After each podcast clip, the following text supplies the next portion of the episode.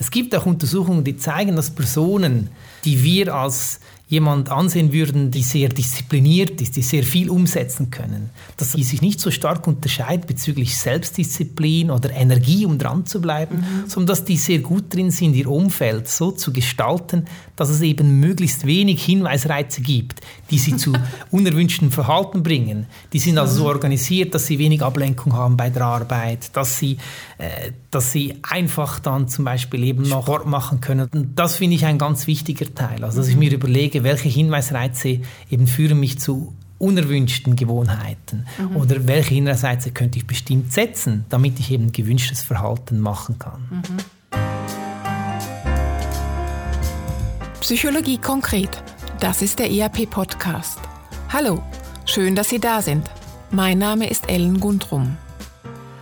Heute reden wir darüber, wie wir es schaffen, gute Vorsätze in die Tat umzusetzen. Mehr Sport machen, gesünder essen, weniger Bildschirmzeit. Alles gute Vorsätze, die wir uns immer mal wieder vornehmen. Und haben Sie es schon geschafft?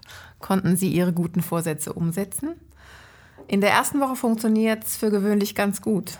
Danach fällt es immer schwerer und man fällt auch immer wieder in diese gewohnten Verhaltensweisen zurück. Und früher oder später geben wir dann auf, jedenfalls viele von uns. Wieso ist es so schwierig, mehr Sport zu machen, weniger auf den Bildschirm zu schauen, nicht zu rauchen, mehr Zeit für sich selbst im Alltag einzuplanen? Was kann helfen, damit es gelingt, gute Absichten nachhaltig umzusetzen? Und was hat das mit Regelmäßigkeit und mit Dankbarkeit zu tun? Darüber spreche ich mit meinem heutigen Gast. Herzlich willkommen, Urs Blum. Hallo. Hallo Urs. Auch der Urs Blum ist zum zweiten Mal heute im Podcast Psychologie konkret. Er war überhaupt der erste Podcast, den wir zusammen aufgenommen haben. Ich freue mich, dass du heute zum zweiten Mal da bist, Urs. Ja, danke. Schön, wieder dabei zu sein. Ja, ich stelle dich trotzdem noch mal kurz vor. Ähm, Urs, du bist Arbeits- und Organisationspsychologe. Am IAP bist du Berater, Dozent und Co-Leiter des Zentrums für Human Resources und Corporate Learning. Deine Arbeitsschwerpunkte liegen im Bereich Lernen in Organisationen, Arbeitswelt 4.0 oder New Work und auch Selbstführung. Und du begleitest Fachpersonen in Organisationen, die für die Kompetenzentwicklung von Mitarbeitern und Mitarbeiterinnen dort zuständig sind.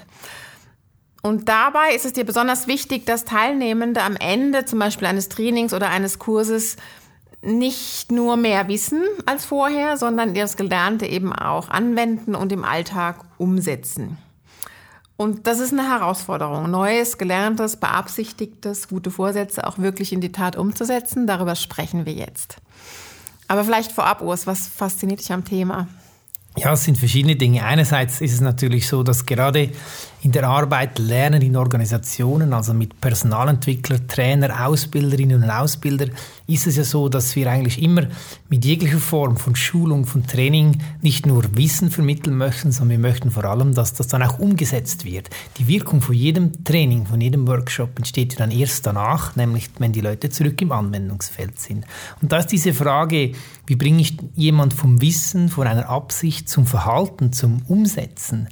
Die ist sehr zentral. Das ist so das eine. Und andererseits ist es natürlich so, dass ich auch jemand bin, der ähm, Absichten hat, äh, die sind aber schwierig zu realisieren, weil Arbeit, weil andere Dinge im Privatleben, Verpflichtungen und da ich auch selber immer wieder an dem Punkt bin, wo ich finde, ah, jetzt möchte ich das machen, aber dann irgendwie schaffe ich es nur die erste Woche und dann wieder nicht und das interessiert mich als Mensch und natürlich auch als Arbeitspsychologe. Ja, warum gelingt mir das nicht? Und das ist auch ein weiterer Punkt, warum ich diese, dieser Habits-Ansatz, also diese Gewohnheiten so interessant finde, weil es uns eben auch ein Werkzeug in die Hand gibt, mhm. Dinge, die wir eigentlich umsetzen möchten, da, tatsächlich auch da dran zu bleiben. Aber reden wir doch mal darüber, warum ist das eigentlich so schwierig? Warum, warum fällt es uns so schwer, etwas zu verändern, auch wenn es nur Kleinigkeiten sind? Und wieso halten wir immer an den alten Dingen fest, vermeintlich? Ja, das ist eine, ist eine spannende Frage. Man sagt ja so gemeinhin, ja, wir Menschen sind ja Gewohnheitstiere und das ja das Wort Gewohnheit ist eigentlich ja da schon drin, oder? Ähm, es ist natürlich, es gibt auch Untersuchungen, die uns sagen, dass so zwischen 40 und 50 Prozent der Dinge, die wir jeden Tag tun, eigentlich Gewohnheiten sind. Die sind also habituiert, die sind eingespielt und die passieren auch ohne große willentliche oder kognitive Kontrolle. Ähm, das ist einerseits eben das Schwierige, dann auch etwas zu verändern. Andererseits könnte man dann auch sagen, ja, das gibt uns eben auch die Möglichkeit, wenn wir tatsächlich die Gewohnheiten ändern, dass wir da einen Ansatz haben. Und das Zweite ist sicher das, dass natürlich unser Alltag wie er eben ist in unserem Leben, mit all den Dingen, die wir so vorhaben, auch sehr dicht ist bei den meisten Menschen. Wir haben ganz viel, das äh, in kurzer Zeit passiert. Wir haben viel Informationen, viel Dichtes. Und das ist ja da auch besonders schwierig. Man kommt sehr schnell eigentlich in dieses Fahrwasser hinein, wo man drin ist. Es ist schwierig, Dinge zu ändern, weil eben auch die Zeit, die es dazu braucht, ja oft auch sehr knapp ist. Mhm. Und das ist vielleicht noch ein weiterer Grund. Oder die Art, diese, diese sich herausnehmen, mal was anderes zu machen, auch die Zeit sich zu nehmen, um etwas zu verändern, das ist ja anspruchsvoll, sich das im Alltag überhaupt zu nehmen. Mhm. Zumal ja eigentlich Gewohnheiten oder Routinen, die wir haben, das ist ja was durchaus Positives. Ich meine, wenn wir das nicht hätten, also damit schonen wir ja sozusagen auch Ressourcen. Wenn wir das nicht hätten, wären wir ja gar nicht in der Lage, die Komplexität, die wir jeden Tag bewältigen müssen, irgendwie hinzukriegen. Ja, genau. Das finde ich ein ganz wichtiger Punkt, oder? Also dieses Ökonomische auch, das Gewohnheiten mhm. für uns drin haben, das ist etwas sehr Wichtiges. wenn wir bei jedem Schritt immer ständig überlegen müssen, okay, jetzt mache ich das oder das, das wäre schon sehr anstrengend. Also mhm. man kann sich das vorstellen, wer, wer, sich noch daran erinnert, wie es zum Beispiel war, wo man angefangen hat, Auto zu fahren, da muss man sich bei jedem Schritt vor jeder Abzweigung genau überlegen und hatte dann kaum Kapazitäten, noch irgendetwas wahrzunehmen. Und mit der Zeit, wo man dann eben die Gewohnheit aufgebaut hat, wo sich das eingespielt hat, dann wird das einfach. Mhm. Wenn ich jedes Mal überlegen müsste, okay, jetzt starte ich meinen Computer auf, jetzt gebe ich das ein, jetzt, das, das wäre auch sehr das würde sehr viele Ressourcen auch brauchen, kognitiv. Mhm. Deshalb sind diese Abkürzungen eben durch Gewohnheiten auch etwas sehr Wichtiges. Aber es gibt eben auch dann Gewohnheiten, die sich dann einspielen, die ich vielleicht nicht als zielführend erachte mhm. und es dann auch schwerfällt, diese dann zu verändern. Mhm. Aber jetzt lass uns mal noch ein bisschen bei den Vorsätzen und bei diesen guten Absichten bleiben. Wie mache ich das dann? Also was hilft, damit ich das wirklich nachhaltig umgesetzt kriege? Ja, es gibt ja verschiedene Ansätze. So ein ganz klassischer Ansatz wäre der Ansatz aus der Motivationspsychologie, der uns eigentlich sagt, ja, ich brauche einerseits eine Absicht, die übereinstimmt mit Dingen, die mir selber wichtig sind, als mit meinen eigenen Motiven. Und wenn ich diese Absicht habe, dann muss ich mir ein Ziel setzen, das für mich attraktiv ist. Und dann muss ich mir eben ganz genau überlegen, welche konkrete Schritte führen mich dorthin, wie mache ich das ganz genau, ähm, wie gehe ich auch mit, wie, mit Hindernissen um, was mache ich, wenn so ein Hindernis auftaucht und wie merke ich, dass ich das Ziel am Ende erreicht mhm. habe. Das ist so ein Ansatz. Und das kennt man vielleicht, wenn man so ein Motivationsvideo schaut, wo dann immer so darum geht, ja, man muss es nur tun, man muss nur äh, große Ziele haben. Und das ist so der erste Teil davon, aber oft ist dann der zweite etwas schwieriger, eben auch dann dran zu bleiben. Genau. Und dann gibt es natürlich eben noch diesen Gewohnheitsansatz, der etwas anders funktioniert, der eigentlich nicht auf Zielen aufbaut, sondern eher auf diesem Mechanismus von Gewohnheiten, dass eben diese Automatismen durch Repetition ähm, gefestigt werden können und dass sie dann durch gewisse Hinweisreize ausgelöst werden. Und der Vorteil von dieser Methode ist sicher, dass eben diese volitionale Energie, also die Energie, die ich brauche, um dran zu bleiben, dass das weniger das Thema ist bei diesem Gewohnheitsansatz. Mhm. Kannst du uns ein Beispiel machen? Ja, also beispielsweise, wenn ich mir überlege, ich möchte jetzt mehr Sport machen, ich fange jetzt an zu joggen, mhm. dann könnte ich das nutzen, indem ich mir ein paar einfache Dinge mache. Also ich überlege mir erstens mal, wie stelle ich sicher, ähm, dass ich einen Hinweisreiz habe, der mich dann dazu veranlasst, tatsächlich das auch joggen zu gehen. Mhm. Also beispielsweise, wenn ich nach Hause komme, stelle ich meine Joggenschuhe direkt beim Eingang hin, so dass ich schon mal den Hinweisreiz habe, ah ja, genau, ich möchte ja joggen gehen. Dann äh, ist natürlich die Frage, wie mache ich das auch für mich attraktiv? Ähm, äh, weil wenn ich nach Hause komme, ist vielleicht das Sofa fast noch etwas attraktiver als die Joggenschuhe, die da liegen, oder? Und da muss ich mir überlegen, wie mache ich das? Ich könnte mir zum Beispiel vorstellen, wie sich das anfühlt, wenn ich dann eigentlich das gemacht habe und ich weiß, das habe ich jetzt erledigt. Ich war aktiv, ich habe dieses gute Gefühl in mir. Und ich könnte mir natürlich auch überlegen, wie belohne ich mich danach? Und das, so könnte ich mir das zurechtlegen, dass ich dann probiere, das auch regelmäßig zu machen. Aber nur wenn ich das einmal mache, das bringt mir noch nichts. Also bei den Gewohnheiten ist diese Wiederholung ist sehr wichtig. Mhm. Also da geht es darum, sozusagen sich neue Gewohnheiten anzugewöhnen, aber wahrscheinlich auch alte abzugewöhnen. Ja, der Gewohnheitsansatz ist für beides möglich. Mhm. Oder also ich kann einerseits Gewohnheiten aufbauen, die ich eben neu machen möchte, aber ich kann es auch nutzen, um Gewohnheiten versuchen zu reduzieren, die ich finde, das sind Gewohnheiten, die ich eigentlich nicht mehr machen möchte. Mhm. Und das sind eher so die kleinen Dinge, die ich verändere, also sozusagen Schritt für Schritt. Ja, also was wichtig ist, es gibt so der James Clear, der das Buch mhm. Atomic Habits geschrieben hat, hat hier so ein Beispiel, den man sagt, es gibt diese Zwei-Minuten-Regel. Also es macht Sinn, dass man sich überlegt, nicht Joggen ist meine Gewohnheit, sondern die Joggenschuhe binden ist meine Gewohnheit zum mhm. Beispiel. Das heißt also nicht das Ganze, sondern dass ich es möglichst klein mache. Dass ich also die Hürde sehr tief setze, dass ich mir auch überlege, dass ich möglichst wenig Reibung drin habe. Das heißt, dass es möglichst ring geht, indem ich eben die Joggenschuhe direkt platziere, indem ich mir dann vornehme, ich binde die Joggenschuhe. Wenn ich die gebunden habe, geht das etwas einfacher.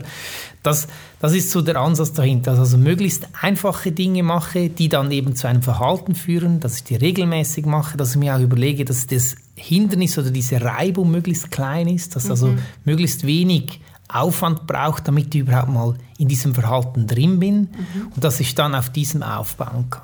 Mhm. Also es klingt einleuchtend und das klingt auch vermeintlich einfach. Also wenn ich so diese kleinen Dinge ausprobiere, das heißt aber trotzdem, dass ich ja auf lange Sicht auch bei den kleinen Dingen dranbleiben muss. Also und das erfordert ja schon auch trotzdem eine gewisse Disziplin. Ich muss die Zähne zusammenbeißen, durchhalten, bis es dann zur Gewohnheit wird. Und das klingt wiederum gar nicht so einfach. Welche Erfahrungen machst du damit? Ja, also das ist, das könnte ich unterschreiben, das ist tatsächlich so. Ich finde hier noch hilfreich, dass jetzt James Clear beispielsweise gibt uns so ein ein Framework, eine Rahmenbedingung, das sagt, wenn man diese Dinge beachtet, dann hilft das. Mhm. Ähm, und das sind, einerseits geht es eben darum, dass ich wirklich mir überlege, wie setze ich diesen Reiz ganz, ganz bewusst, ähm, damit mhm. ich eben das Verhalten auslösen kann. Er sagt, es ist wichtig, dass ich mir gut überlege, welchen Zustand möchte ich erreichen damit, dass ich dann mich mir überlege, wie belohne ich danach. Also was ist dann eigentlich das, was ich Positive daraus habe. Und wenn ich diese Dinge beachte, dann hilft das schon mal, weil da kann ich mir das etwas zurechtlegen. Und dann gibt es noch ein paar ich würde fast sagen, ein paar Tricks, die noch helfen können. Eben diese Zwei-Minuten-Regel finde ich sehr gut, dass ich mir wirklich überlege, was ist denn das, was ich eigentlich als Gewohnheit etablieren möchte, nämlich etwas, das nicht länger als zwei Minuten dauert. Und ein anderer Ansatz ist, dass er, er nennt das Habit Stacking, das heißt, dass ich also eine Gewohnheit an eine andere knüpfe, die mhm. ich bereits mache. Mhm. Ich persönlich zum Beispiel versuche etwas meine Bildschirmzeit zu reduzieren im Moment und da habe ich die Gewohnheit, wenn ich nach Hause komme, dass ich meinen Schlüssel irgendwo hinlege und ich habe jetzt versuche jetzt hier die Gewohnheiten zu koppeln, indem ich eben nicht nur meinen Schlüssel, sondern auch mein Smartphone an dieselbe Stelle legen. Und tatsächlich habe ich dadurch meine Bildschirmzeit halbieren können, weil dann eben die, diese Reibung auf den Bildschirm zu schauen ist dann zu groß, weil der habe ich dann nicht bei mir, sondern das liegt dann eben da, wo der Schlüssel liegt. Und mhm. das ist so eine Möglichkeit auch, sich die Hürde relativ tief zu setzen, um das zu etablieren. Aber es bleibt dabei, dass natürlich das etwas ist, was ich nicht nur einmal machen kann, sondern ich muss das regelmäßig machen, so dass sich das als Gewohnheit etabliert. Also das heißt, ich muss ja dann auch relativ genau analysieren, was mache ich eigentlich zu welchem Zeitpunkt und was könnte sich eignen, sozusagen, um eine neue Gewohnheit zu etablieren. Ja, genau. Ich könnte, also das kommt eben davon, was ich dann erreichen will. Also wenn ich etwas Neues machen möchte, könnte ich mir gut überlegen, was möchte ich eigentlich äh, umsetzen, was sind denn die ersten Schritte, dass ich überhaupt in die Handlung komme und wie könnte ich das bewusst so gestalten, mein Umfeld, meine Situation, damit es mir einfach fällt, das dann auch umzusetzen. Es gibt auch Untersuchungen, die zeigen, dass Personen, die wir als jemand ansehen würden, die sehr diszipliniert ist, die sehr viel umsetzen können, dass sie sich nicht so stark unterscheiden bezüglich Selbstdisziplin oder Energie, um dran zu bleiben, mhm. sondern dass die sehr gut drin sind, ihr Umfeld so zu gestalten, dass es eben möglichst wenig Hinweisreize gibt, die sie zu unerwünschten Verhalten bringen. Die sind also so organisiert, dass sie wenig Ablenkung haben bei der Arbeit, dass sie, äh, dass sie einfach dann zum Beispiel eben noch Sport machen können. Und das finde ich ein ganz wichtiger Teil. Also dass ich mir überlege, welche Hinweisreize eben führen mich zu unerwünschten Gewohnheiten mhm. oder welche Hinweisreize könnte ich bestimmt setzen, damit ich eben gewünschtes Verhalten machen kann. Mhm. Interessant. Also ich fand jetzt das Beispiel mit dem Schlüssel und mit dem Handy sehr eindrücklich, wo man ja eine kleine Veränderung vornimmt, die grundsätzlich ja viel bringen kann. Beim Jogging ähm, ist es ein bisschen anders. Also da habe ich jetzt die Schuhe hingestellt, ich habe sie gebunden, aber ich war noch nicht joggen. Ja, man, das, das ist so, aber ich glaube, der Schritt dann, oder, vom nach Hause kommen zum Joggingschuhe binden ist größer als vom Joggingschuhe anhaben zum Joggen gehen, weil mit den Joggingschuhen lässt sich doch irgendwie schlecht Netflix schauen auf dem Sofa. Also wenn ich die Schuhe mal, schon mal anhabe, dann mhm. bin ich mhm. eigentlich schon sehr nahe und das würde wahrscheinlich dann schon reichen, dass ich tatsächlich auch rausgehe. Ich finde wirklich diese kleinen Schritte haben, wenn sie richtig ausgewählt sind, können sie ziemlich einfach dann ein Verhalten anstoßen. Ja. Digitalisierung verändert die Arbeitswelt. Wir arbeiten digitaler, mobiler und flexibler. Organisationen, Teams und Mitarbeitende organisieren sich vermehrt selbst. Das stellt neue Anforderungen an Organisationen, Führung, Teams und Mitarbeitende.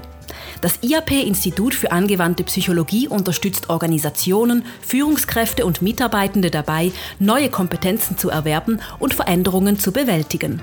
Wir bieten psychologisch fundierte Beratung in den Themenbereichen Kompetenz für die Arbeitswelt 4.0, Leistungssteuerung und Feedback, Selbstmanagement, Remote Work und hybride Teamarbeit. Weitere Informationen auf unserer Webseite zhaw.ch/iap.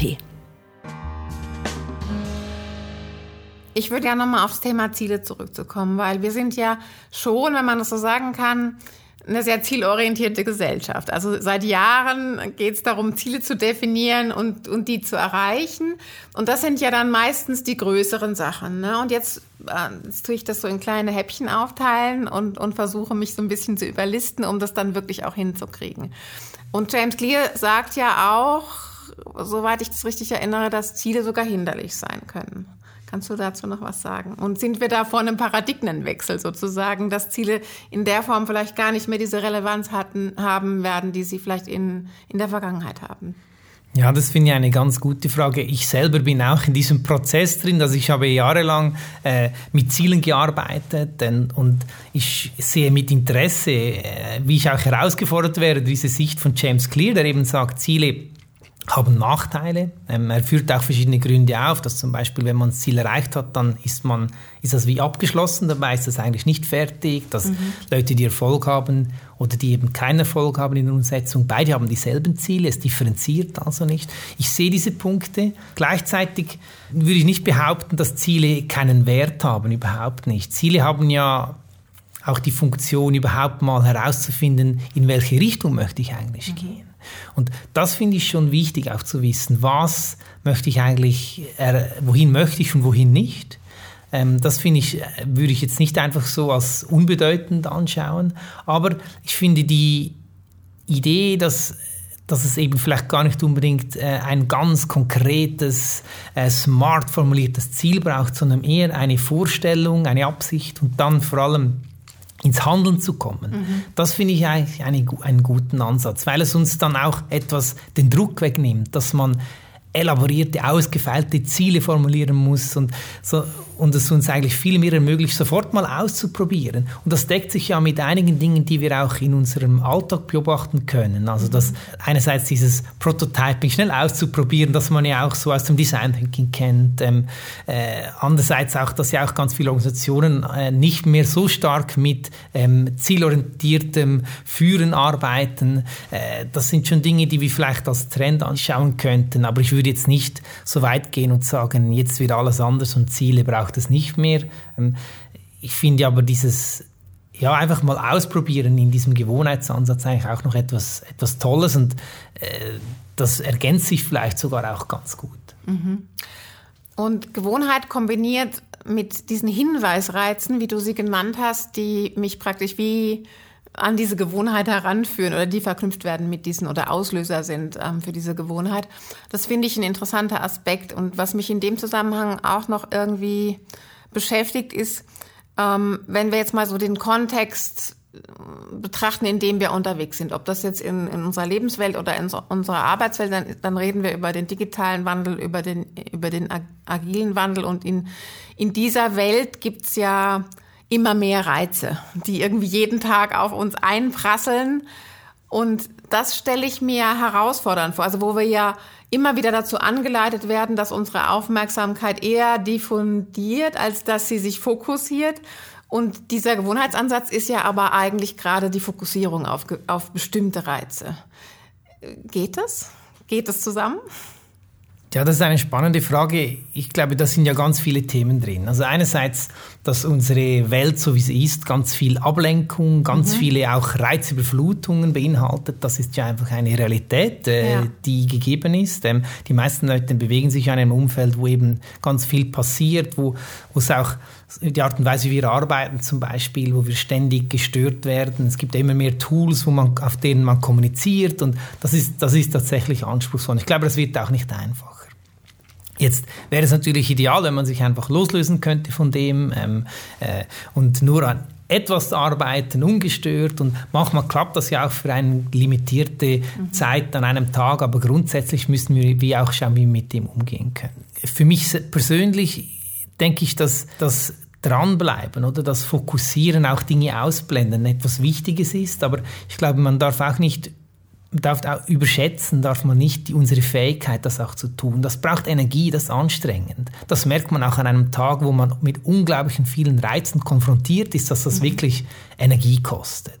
Und da gibt es so diesen Ansatz, oder dass man so klassischerweise davon ausgehen würde und sagen, ja, das braucht halt einfach mehr Disziplin. Im Englischen sagt man dem Grit, dran zu bleiben. Und wenn ich nur mehr Disziplin habe, dann schaffe ich das. Ich muss das halt trainieren. Und da kommt man wirklich etwas davon weg, dass Disziplin eine Art Muskel ist. Je stärker ich das trainiere, desto besser kann ich das einsetzen. Ähm, da gibt es auch äh, Ansätze, die uns eigentlich sagen, dass das gar nicht unbedingt der Fall ist. Mhm. Dass äh, es nicht unbedingt von Disziplin abhängt, sondern dass es auch andere Möglichkeiten gibt. Die weniger ermüdend sind. Ja, genau. Also ein Ansatz, den ich persönlich sehr spannend finde, der stammt vom amerikanischen Psychologen David Desteno und der sagt eigentlich, dass Emotionen hier eine ganz wichtige Rolle spielen. Gemeinhin gehen wir davon aus, dass Emotionen eben genau die Dinge sind, die uns wieder ablenken, nämlich die Lust, äh, zum Kühlschrank zu gehen, anstatt zu arbeiten, oder die Lust, schnell die News zu checken, anstatt noch etwas zu fertigzustellen und so weiter. Aber er hat eigentlich herausgefunden, experimentell, dass Emotionen auch genutzt werden können, um uns zu erleichtern, an Dingen dran zu bleiben, uns zu fokussieren. Kannst du uns ein Beispiel geben? Ja, er, er arbeitet mit verschiedenen Emotionen, aber so die wirksamste ist eigentlich, was er Gratitude nennt. Wir würden dem auf Deutsch wahrscheinlich Dankbarkeit sagen. Dieses Gefühl von dankbar zu sein für Dinge, die wir haben, wie es uns geht.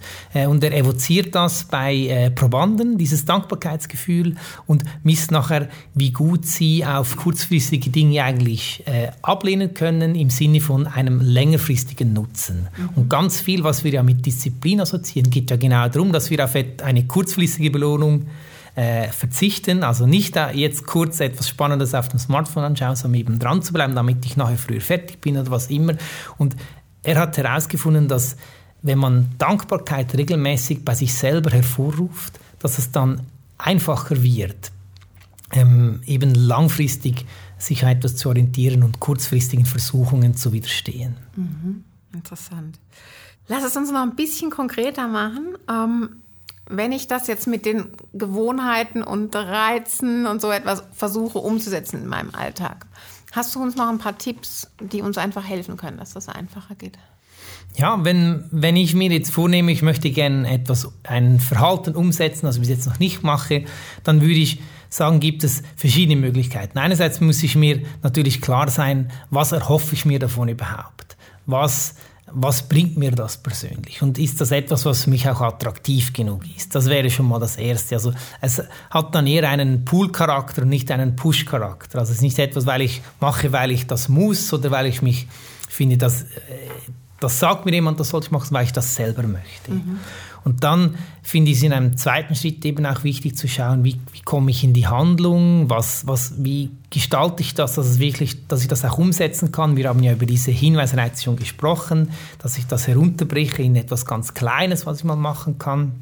Und dass ich mir auch überlege, wie gehe ich nachher so auf der Belohnungsseite damit um. Reicht das Erleben von dem schon, dass es mir genügend Belohnung ist, oder muss ich das vielleicht noch etwas anderes machen? Da könnte ich mir auch überlegen, kann ich das an Dinge koppeln, die ich schon mache, dass mir das einfacher fällt. Das könnte noch ein Ansatz sein. Und wir haben vorhin ja noch über diese Emotionen gesprochen.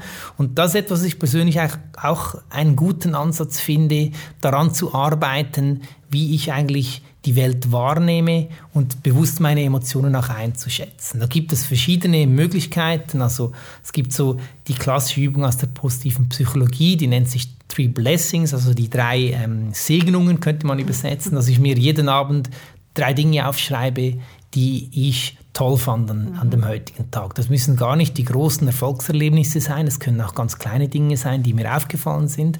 Und wenn man das über eine gewisse Zeit macht, verschiebt sich auch meine Wahrnehmung etwas. Weil wir sind ja schon sehr stark darin, ähm, Probleme, Herausforderungen, Fehler, Painpoints zu sehen und zu identifizieren. Ähm, und dieses Fokus auf das Positive, das könnte ein Ansatz sein. Und wenn man das regelmäßig macht, fällt es auch einfacher, diese Emotionen auch präsent zu haben. Mhm. Man könnte sich aber auch genauso gut das auch einsetzen, denn ich weiß, ich habe jetzt, ich arbeite jetzt heute an etwas, wo ich nicht so gern mache und da lasse ich mich wirklich gern ablenken aus Erfahrung und dass ich mich dann ganz bewusst, bevor ich starte, kurz hinsetze, fünf Minuten äh, ein paar Dinge aufschreibe, für die ich heute dankbar bin und dann starte ich mit dieser Arbeit. Auch das wäre möglich. Okay. Ein, einen Punkt würde ich gerne noch, noch ein bisschen ähm, vertiefen. Also Vielleicht auch eine persönliche Erfahrung.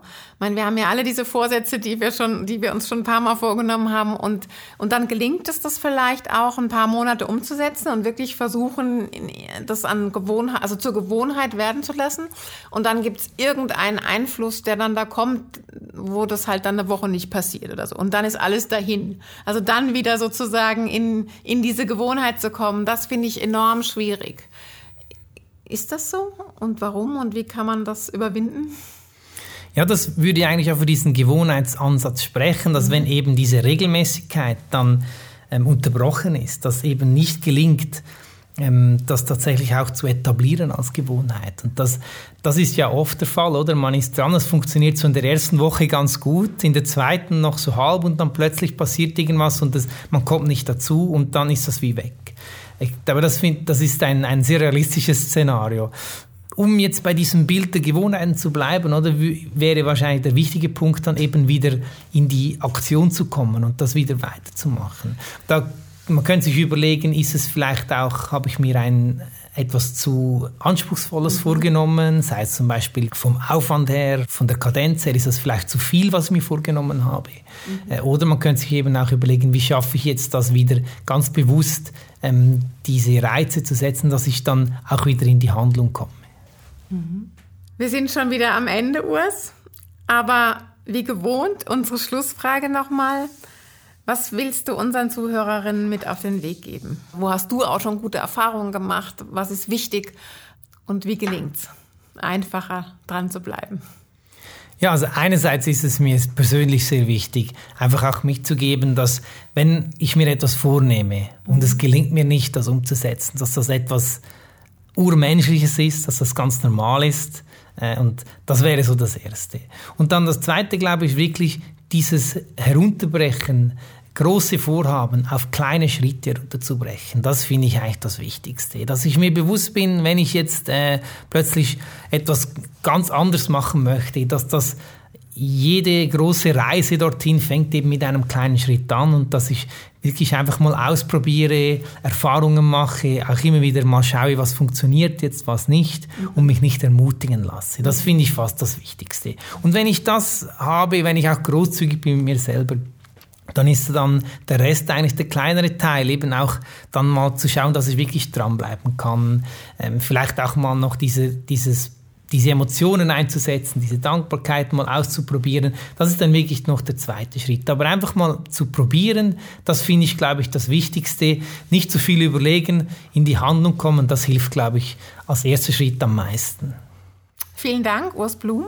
Das war der ERP-Podcast Psychologie konkret zum Thema von der guten Absicht zum Verhalten, wie es gelingen kann, Ideen, Vorhaben im Alltag erfolgreich anzugehen und das eigene Verhalten nachhaltig zu verändern. Danke dir. Schön, dass Sie dabei waren. Wenn es Ihnen gefallen hat, wie Sie Themen und Methoden aus der Psychologie ganz konkret im Alltag umsetzen können, dann hören Sie doch wieder rein bei uns. Wir freuen uns, wenn Sie den ERP-Podcast Psychologie konkret abonnieren und einer Person, die Ihnen wichtig ist, weiterempfehlen. Vielen Dank und bis bald. Tschüss.